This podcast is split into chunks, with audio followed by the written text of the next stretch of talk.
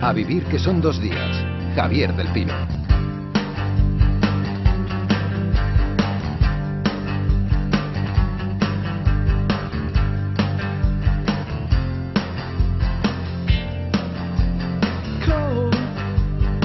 Para la lectura en A Vivir, que son dos días. Anunciábamos hace unas semanas que habíamos decidido hacer que este club de lectura sea de verdad un club de lectura, de modo que a partir de ahora eh, recibiremos a oyentes del programa que charlarán con el autor o con la autora de los que nos ocupemos. Oscar López, buenos días. ¿Qué hay? Buenos días. Yo, creo que es una buena idea, lo primero porque repartimos libros gratis, que eso siempre está bien, ¿no? Hombre, siempre es de agradecer. Y luego, además, está muy bien conocer la opinión de lectores, vamos a decir, anónimos, ¿no? Claro. Está muy bien también. Hoy vamos a hablar con, eh, con, una periodista que ha escrito su primera novela. Es muy larga la lista de grandes periodistas que han sido también grandes literatos. ¿eh? Hombre, eh, me viene a la cabeza García Márquez, por ejemplo, me viene a la cabeza Tom Wolf, eh, el propio Stieg Larsson también, y en España, pues fíjate tú, Rosa Montero, Pérez Reverte, Vázquez Montalbán, Millás. La verdad es que hay un montón, es una relación que además siempre ha generado una cierta polémica, porque hay quienes opinan que en la prensa se hace la mejor literatura, y hay algunos periodistas que piensan que si eso es así tenemos un problema. Pero en fin, hay opiniones para todos los gustos. Vamos con la primera novela de hoy, te diré que la autora con la que vamos a conversar se ríe cuando ha escuchado eso que acabas de decir. La novela que nos ocupa se trata de El despertar de la señorita Prim, de Natalia San Martín Fenollera, publicado por Planeta. En San Ireneo de Arnois, todo el mundo comentó la llegada de la señorita Prim. La tarde en que la vieron cruzar el pueblo era tan solo una postulante camino de una entrevista, pero los habitantes del lugar se conocían lo suficiente como para saber que una vacante allí era un bien efímero. Muchos de ellos todavía recordaban lo ocurrido años atrás con la maestra de la escuela infantil. Hasta ocho candidatas acudieron entonces, pero solamente a tres de ellas les fue permitido exponer sus talentos. Ello no revelaba desinterés por la educación. En San Ireneo de Arnois el nivel educativo era exquisito, sino el convencimiento de sus habitantes de que no por mucho escoger hay más posibilidades de acertar. Era la voz de Pepe Villuela, la que nos situaba en el comienzo de El despertar de la señorita Prim, Natalia San Martín Fenollera. Natalia, ¿cómo estás? Buenos días. Muy bien, encantada de estar aquí. Te contaría, Oscar, que estábamos hablando antes fuera del micrófono y Natalia es una buena conocedora del bar de estas instalaciones de la cadena SER. ¿Cómo? eso, hay que aclararlo. Eso hay, sí. Aclarado, Natalia, para que nadie vaya a pensar Yo he trabajado en este edificio muchos años porque he trabajado en cinco días en cinco días no teníamos cafetería y, hacíamos uso de la cafetería de la SER. ¿Sigues trabajando en cinco días? ¿Eres jefa de opinión en cinco días? Sí. Básicamente vas allí a diario y luego acudes a la FNAC a firmar libros y eres como la autora de Supermoda. Tengo doble vida. Lo que te habrán dicho los compañeros de trabajo de la novela, ¿eh? porque el cambio de registro es abismal. es completamente abismal. Y con la de envidias que hay en esta profesión, Natalia.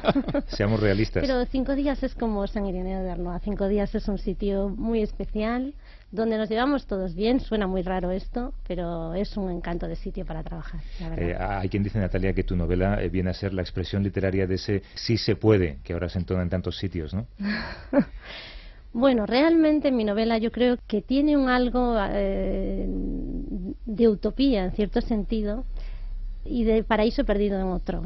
hay mucha gente que me pregunta si existe el pueblecito de la novela, San Ireneo, que tienen ganas de encontrar un lugar así y yo creo que eso revela que hay mucha gente que está buscando algo que hay ciertas cosas que hemos perdido un poco de vista y la novela es, un, es una novela rebelde de una forma diferente a la habitual, la rebeldía de mirar atrás y no solo mirar hacia adelante, pero tiene un punto de, de, nostalgia y de sencillez en cierto sentido que la gente de alguna manera demanda. Yo es lo que, lo que percibo el contacto con los lectores, que ya, llevamos varios meses en el mercado y he tenido contacto con lectores, afortunadamente. Pues hoy eh, más contacto con más lectores, como te decía, este club de lectura pasa a rendir un poco más honor a su nombre, ¿no? A partir de, hoy los oyentes de A Vivir van a comentar los libros con los autores.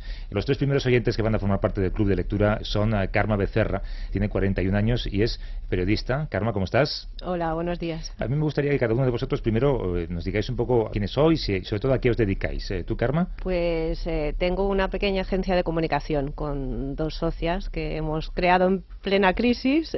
Valientes. sí, bueno, supervivientes más bien. Pedro Bonilla, de él que es bibliotecario, está en Sevilla. Hola Pedro, ¿cómo estás? Hola, ¿qué tal? Bibliotecario, lo he dicho bien. Exactamente, Pues sí. eh, entre periodistas y bibliotecario, profesiones en declive estamos, ¿eh? La señorita Prim es bibliotecaria. Exacto. Sí. Y aquí en, en Madrid, Belén Díaz, sabemos que es psicóloga y ha puesto una cara de susto cuando me ha visto, como si hubiera visto un fantasma al entrar en el estudio. Hola Belén, ¿cómo estás? Hola, buenos días, encantada. Es psicóloga, ¿no? Sí, psicóloga y maestra. Y los tres, eh, intuyo, grandes aficionados a la lectura. Sí, sí.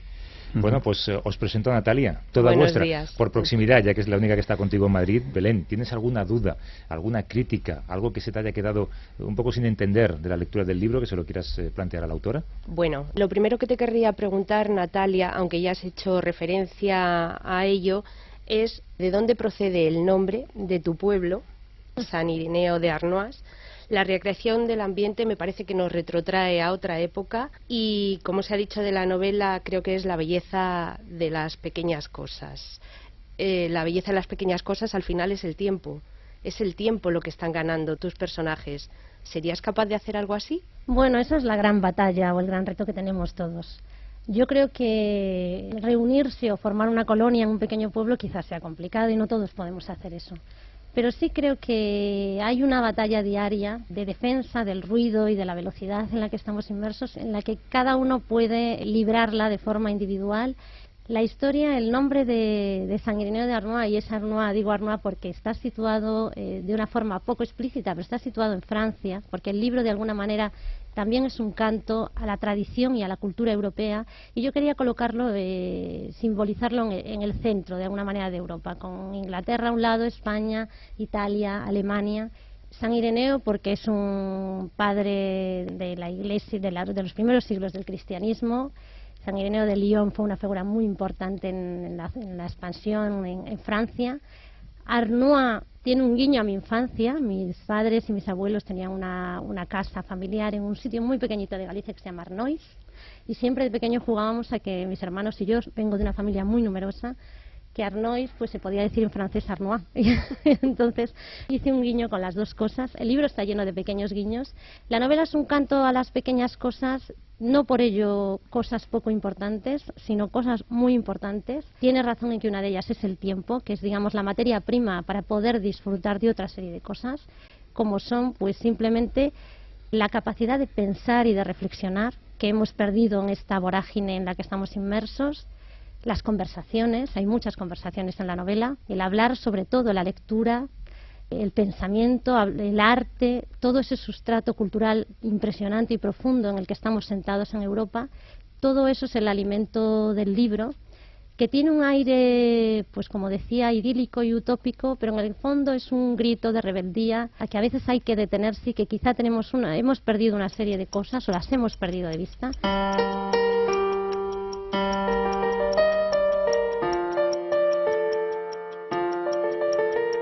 Si vas a emprender este viaje, abre bien los ojos, respira hondo y olvida por completo la velocidad del minutero.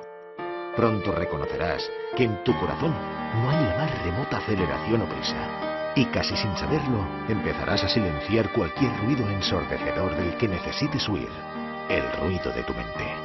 Solo así podrás despertar como la señorita Prim, lejos de la vida moderna, lejos de todo aquello que te impide encontrar el verdadero. Hablamos, Oscar, de un libro que intenta alejarnos del ruido y descubrir un mundo, en teoría, feliz, ¿no? Sí, yo creo que es una fábula literaria también este libro, ¿eh? es una fábula literaria ambientada en este lugar del que ya nos hablaba Natalia, este pueblo utópico. Aquí llegan esos habitantes que quieren huir de ese mundo tecnológico, de esa vorágine en la que han estado y aquí además es muy curioso, y eso yo creo que es uno de los aciertos del libro, estos personajes se van a dedicar a profesiones que nada tienen que ver con sus profesiones de procedencia, ¿no? Y justo a este pueblo llega Prudencia Prim, que es esta joven muy preparada intelectualmente y que acepta el trabajo de bibliotecaria en la casa de un tipo muy peculiar, como todos los personajes de esta novela, ¿no? Un tipo muy peculiar que se dedica, a, entre otras cosas, a educar pues a una serie de niños, a sus sobrinos y a otros niños del pueblo, pero a educarlos también de una manera muy especial, ¿no? Niños que también lo son, como todos esos personajes adultos. Yo creo que como dice Horacio, que es uno de mis personajes preferidos en esta novela, pues hombre, uno no se puede construir un mundo a su medida, pero lo que sí puede es construirse un pueblo. Y eso es lo que han hecho precisamente todos estos personajes en esta reivindicación, no solo de las pequeñas cosas, no solo una reivindicación del valor que debe tener el tiempo en nuestra vida, sino que también es un canto a la belleza, es un canto a la cultura y es un canto también a la solidaridad. Y un canto a un pueblo en el que no hay uh, wifi, no hay uh, televisión, no hay móviles de última generación. Pedro, Karma, ¿alguna pregunta para Natalia? A mí me gustaría preguntarle, como bibliotecaria, que es la señorita Prim, si la biblioteca que le organiza al hombre del sillón. El hombre del sillón, digamos que en el libro aparece como tal, no, sabemos nunca su nombre. No. El hombre del sillón. Pues si se parece un poco a, su propia biblioteca, si ha, bebido de lecturas propias o ha tenido que documentarse para darla, hacer la biblioteca que quería en el libro. Bueno, yo he tenido la fortuna de crecer en un ambiente familiar con una biblioteca muy rica y eso lo he prolongado cuando me he hecho adulta. Gran parte del concepto de educación que hay en San Irineo de Arnois, que efectivamente a los niños pequeños se les enseña los clásicos, se les dice un, verso de repente pues de Virgilio y saben identificarlo, digamos que hay un punto de cuento, de fábula, como decíais, pero está basado también en la manera en la que yo crecí, mis hermanos crecimos. Yo viví en un mundo en el que la biblioteca estaba abierta, no había esas normas taxativas que ahora se ponen en las contraportadas de los libros para los niños de 5 a 10 años, de 14 a 16 y bebí de ese sustrato y ya eh, cuando vas creciendo y te haces adulto, pues te llevas esa mochila y la enriqueces. Entonces, tengo una buena biblioteca, tengo una buena biblioteca familiar también y todo eso, mis gustos literarios, que son muy poco modernos, como los del hombre del sillón, están ahí. Evidentemente, cuando citas un verso de, Dante o cuando pues tienes que ir a, buscar el verso, el verso, en concreto, pero es muy diferente cuando sabes dónde está, sabes lo que estás buscando, aunque no cites literal, que el documentarse. Eso ahí, pues, es algo que son mis aficiones, son mis gustos literarios y en ese sentido hay mucho de mí en el libro, en esa parte, desde luego. Ante todo, darle las gracias a Natalia por el libro. Gracias. Me he acercado, pero tengo que poner un punto negativo en este club de lectura. Dispara. Eh, no me quiero acercar como tu personaje, ni con paz, ni con regla, pero el libro realmente no sabía a veces si estaba leyendo un libro de autoayuda, un libro sobre literatura, literatura que por cierto la española no aparece por ningún sitio. Salvo una referencia a Cervantes muy esporádica, parece que España no está en la tradición, pero bueno, lo que te iba a decir, eh, me da miedo esos niños. Estaba viendo, no sé si Un Mundo Feliz o una película de ciencia ficción. Pues mira. Pero esos niños que ya con 7 o 8 años me dicen que ya han visitado SIS o me... y que citan a Virgilio. Y me citan a Virgilio o realmente pintan iconos que son ventanas, me daba un poquito de repelús. A mí este, me da, este, club se anima. a mí me dan más miedo los niños que a los 7, 8 años apenas leen libros y están metidos en videojuegos constantemente y en Internet. Son dos visiones del mundo. A mí me dan más miedo. Quería puntualizarte que en Finlandia no aprenden a leer hasta los 8 o 9 años. Sí, bueno. Pero bueno, no, y, digo y habría que decir que en Europa, hasta bien entrado el siglo XIX, la escolarización no era eh, reglada. Así es. Y que gran, gran número de los intelectuales europeos del pasado, de las mentes más brillantes, pues se educaron de forma autodidacta o de forma simplemente familiar. Entonces, hay varias maneras de mirar las cosas. Yo he planteado esta que me parece muy interesante y yo tengo una visión muy crítica de la educación actual porque la considero muy restrictiva, muy encorsetada y muy pueril en muchos sentidos. Yo creo que las mentes de los niños dan mucho más de sí, cada una en su eh, individualidad, de lo que hacemos. Creo que uniformizamos la educación y damos lo mismo a todos y cada cerebro, cada mente y cada madurez tiene su alimento. Eso está muy presente en el libro, lo que estáis comentando ahora, ahondando lo que dice Pedro. Sí que hay elementos de esta novela que pueden llamar especialmente la atención. Este, el de la educación, es uno, por ejemplo, porque aquí parece que se apuesta más por la educación que pueden dar directamente los adultos que no la que pueden recibir en el colegio. Y luego hay otro tema que también llama la, atención, por ejemplo, es esa asociación feminista que promueve el matrimonio. Totalmente de acuerdo. Claro, que promueve el matrimonio porque, hombre, eh, eh, eso cuando uno lo lee se queda absolutamente anonadado. Sí, sí, y, yo cuento como anécdota que en la feria, en la feria del libro de Madrid, me invitó la librería feminista a firmar, que estaban encantadas con el libro, porque entendieron muy bien una, algo que tiene. A ver, yo a mí me interesaba en esta historia, además de contar este, este mundo y estos personajes, transmitir la idea de que hay varios puntos de vista en la realidad y que nos hemos acostumbrado a mirar las cosas de una sola forma. En cierto sentido, el libro es un cuento. Los puntos de vista están forzados deliberadamente, pero es una forma de llamar la atención sobre sobre que hay, hay distintos ángulos y que cada ángulo tiene su riqueza y que efectivamente nos hemos eh, metido en una serie de verdades inamovibles que es difícil poner en cuestión y que a lo mejor viene bien despertar un poco y escandalizar entre comillas un poco los puntos de vista. Entonces, efectivamente, las mujeres de San Ireneo son unas feministas contrarias a lo que entendemos por feminismo. Son feministas que buscan marido. Son feministas que buscan marido porque al final la, razón de esto es que vienen a decir que las mujeres que trabajan, las mujeres asalariadas que tienen un, eh, pues una estructura empresarial y que tienen unos jefes que normalmente son hombres, al final tienen una dependencia de esa estructura y de esa jerarquía masculina y que tienen unas limitaciones que mm, están lejos de ser una liberación en cierto sentido. Entonces es un poco una paradoja, pero la idea del papel de la mujer en San Ireneo de Arnoa es que la mayoría son por pequeñas profesionales que tienen sus negocios en sus casas y que organizan su tiempo a su manera. Entonces, en cierto sentido, es una rebeldía feminista entendida desde otro punto de vista, ¿no? Y que llama la atención sobre que hay una parte de las ideologías en general, lo tiene el feminismo y lo tienen muchas otras, que tienen un punto de teórico y que a veces en la vida real y en las personas chirrían, y que hay ciertas cosas en el modelo de mujer actual en el que las propias mujeres, que somos las que lo vemos de, manera directa,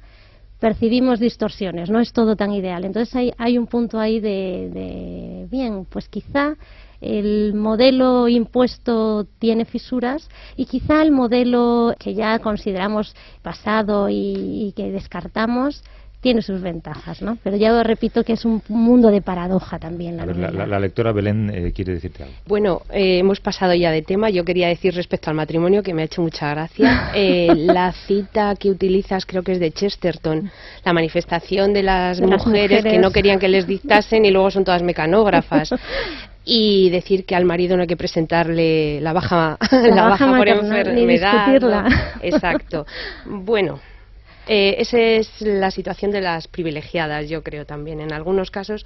Pero yo quería volver sobre el tema de la educación, quizá porque es mi campo, es en lo que me muevo y la verdad es que la visión, Natalia, que a, lo mejor no coincide exactamente con la tuya, no deja de ser un personaje, pero sí que me apena la imagen, por ejemplo, de la señorita Mott. Es un poco penosa cuando para mí la educación 0-3 años es fundamental en la estructura, eh, sientas las bases de lo que va a ser la personalidad, la persona del futuro. Y parece que la selección se hace un poco con el criterio de bueno, dejar pasar, hay que entretener a los niños.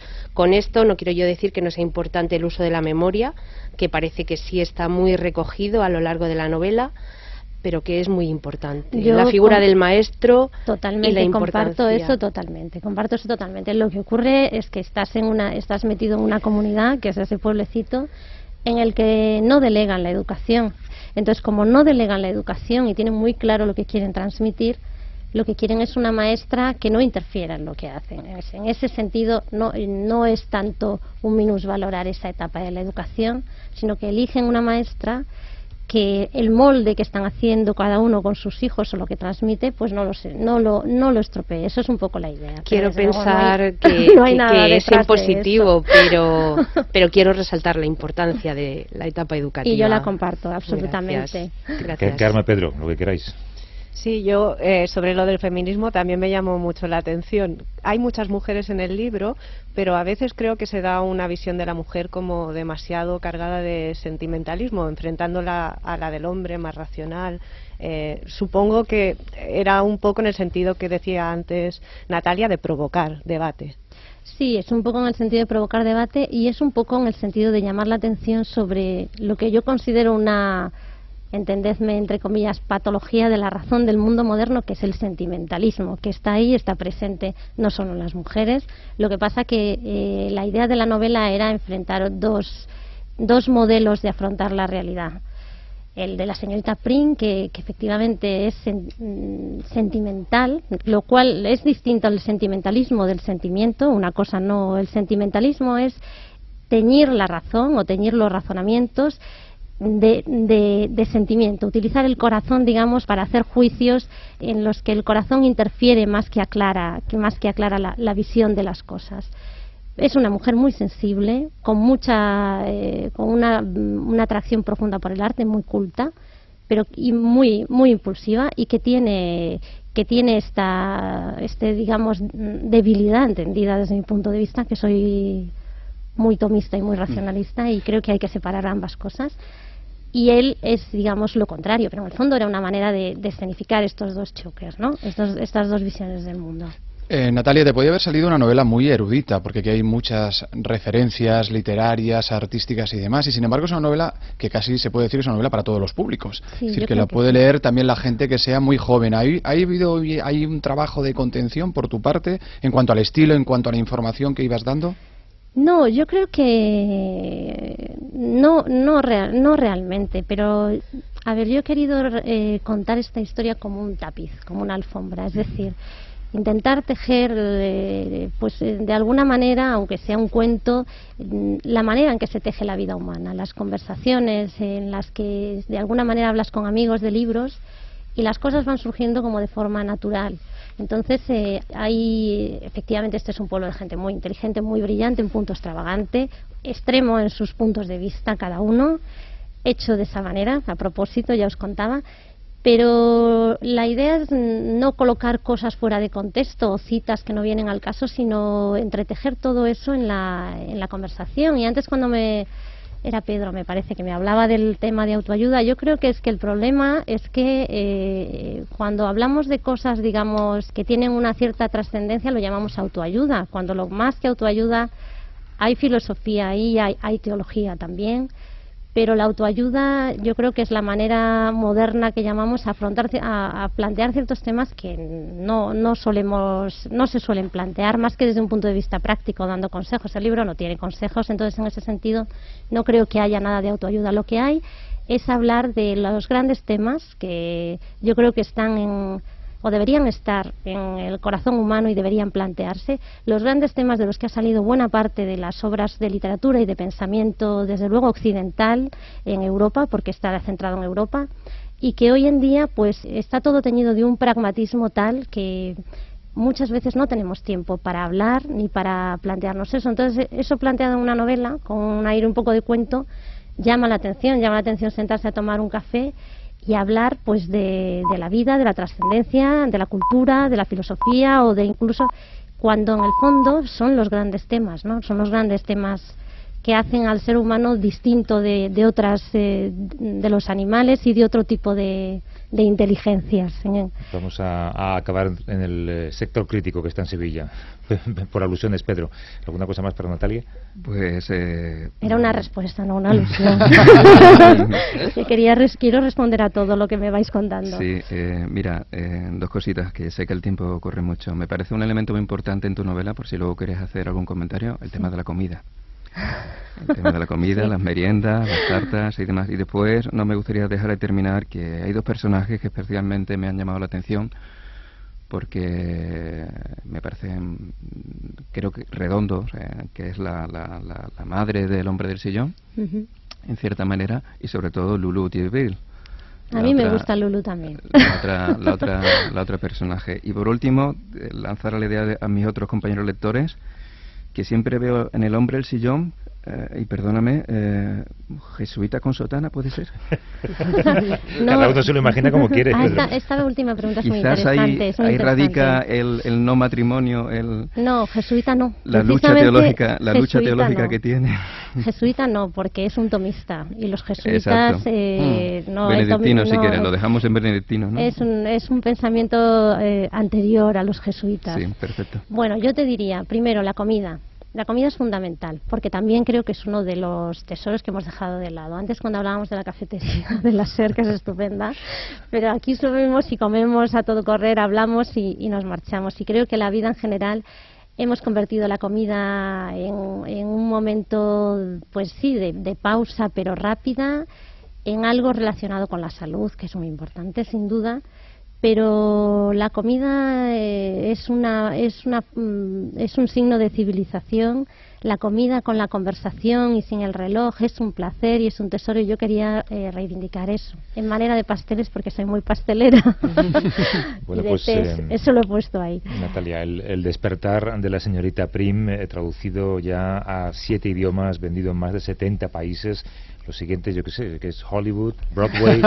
Entonces, Hombre, tiene una película esto, ¿eh? La película está, Sí. está hecha, ¿no? Está en el libro. bueno ya ya te contaré No, pues no, cuéntanos, ahora que no nos oye nadie, hombre. ahora que no nos oye nadie bueno mm, es posible que Que salga algo, ¿no? Hombre, los posible. derechos estaban comprados antes de que, digo, los de la novela, desde que se publicara, ¿no? Gustó mucho.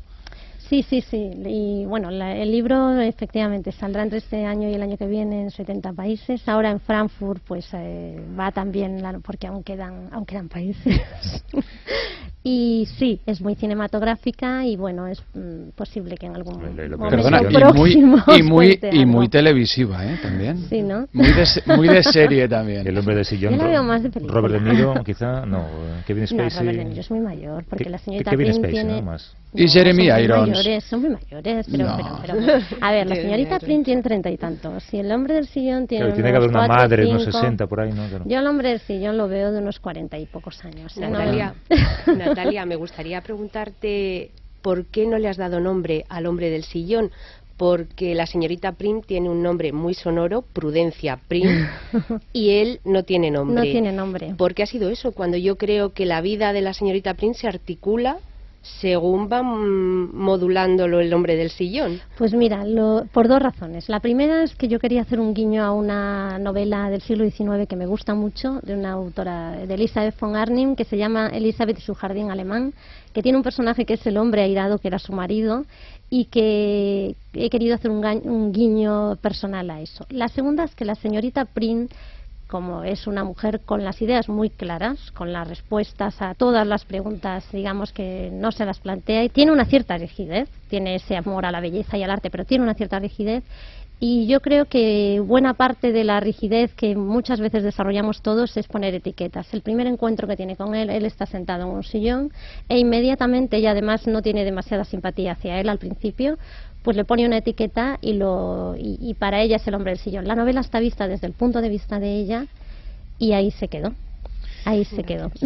Pues Natalia San Martín Fenollera, eh, te agradezco mucho que hayas venido por aquí, ahora que vienes menos porque ya no estás en el mismo edificio, no Ya. tienes que ir a la cafetería de la SER, comer a la pero SER. cuando salga la segunda parte del libro o tu próxima novela, que supongo que será uno de los eh, textos más calientes del mercado en los próximos meses, ¿no? Porque hay mucha expectación sobre lo que puedas escribir a partir de ahora, eh, vengas por aquí y nos lo cuentes. Y mucho, mucha suerte, mucho éxito, ha sido uno de los libros de verano, igual es la película de verano que viene, vete tú a saber. Un beso fuerte Natalia y a Gracias, vosotros encantada tres, a eh, todos, ¿eh? Karma Becerra, Belén Díaz, Pedro Bonilla, os agradezco mucho que hayáis formado parte de este primer club de lectura de A Vivir que son dos días. Un A beso fuerte y un abrazo. Muchas gracias. Muchísimas gracias Adiós. a todos. Gracias.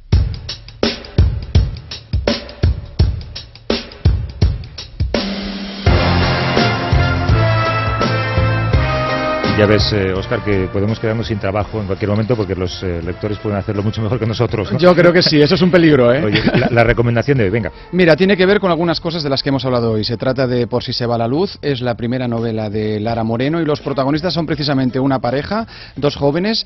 Él se dedica a trabajar en cuestiones relacionadas con el medio ambiente, ella es una, una artista muy frágil y deciden irse a vivir a un pequeño pueblo casi abandonado donde solo hay tres habitantes. Y con ellos vamos a vivir las relaciones, las intensas relaciones que van a mantener estos poquísimos personajes y lo hace la autora escribiendo un relato muy crudo, muy árido, muy intimista, muy en la línea. ¿Tú te acuerdas de Jesús Carrasco que Sí. publicó la novela Intemperie? Bueno, Sí. pues un poco, un las poco novelas del eh, año pasado, ¿eh? Efectivamente, pues un poco en esa línea. Es un magnífico debut. Bueno, pues antes de despedirnos recomendamos este libro que es Por si se va la luz de eh, Lara Moreno y anunciamos que el libro sobre el que hablaremos en nuestro próximo club de lectura va a ser La habitación oscura de Isaac Rosa, publicado por Seix Barral. Si quieren comentarlo con nosotros y con el autor, envíenos un correo a avivir@cadenaser.com, repito, avivir@cadenaser.com, les haremos llegar el libro y les invitaremos a que compartan con nosotros ese club de lectura con el autor. Oscar, hasta dentro de un par de semanas. Venga, un abrazo. Hasta luego. En la cadena Ser, a vivir que son dos días. Javier del Pino.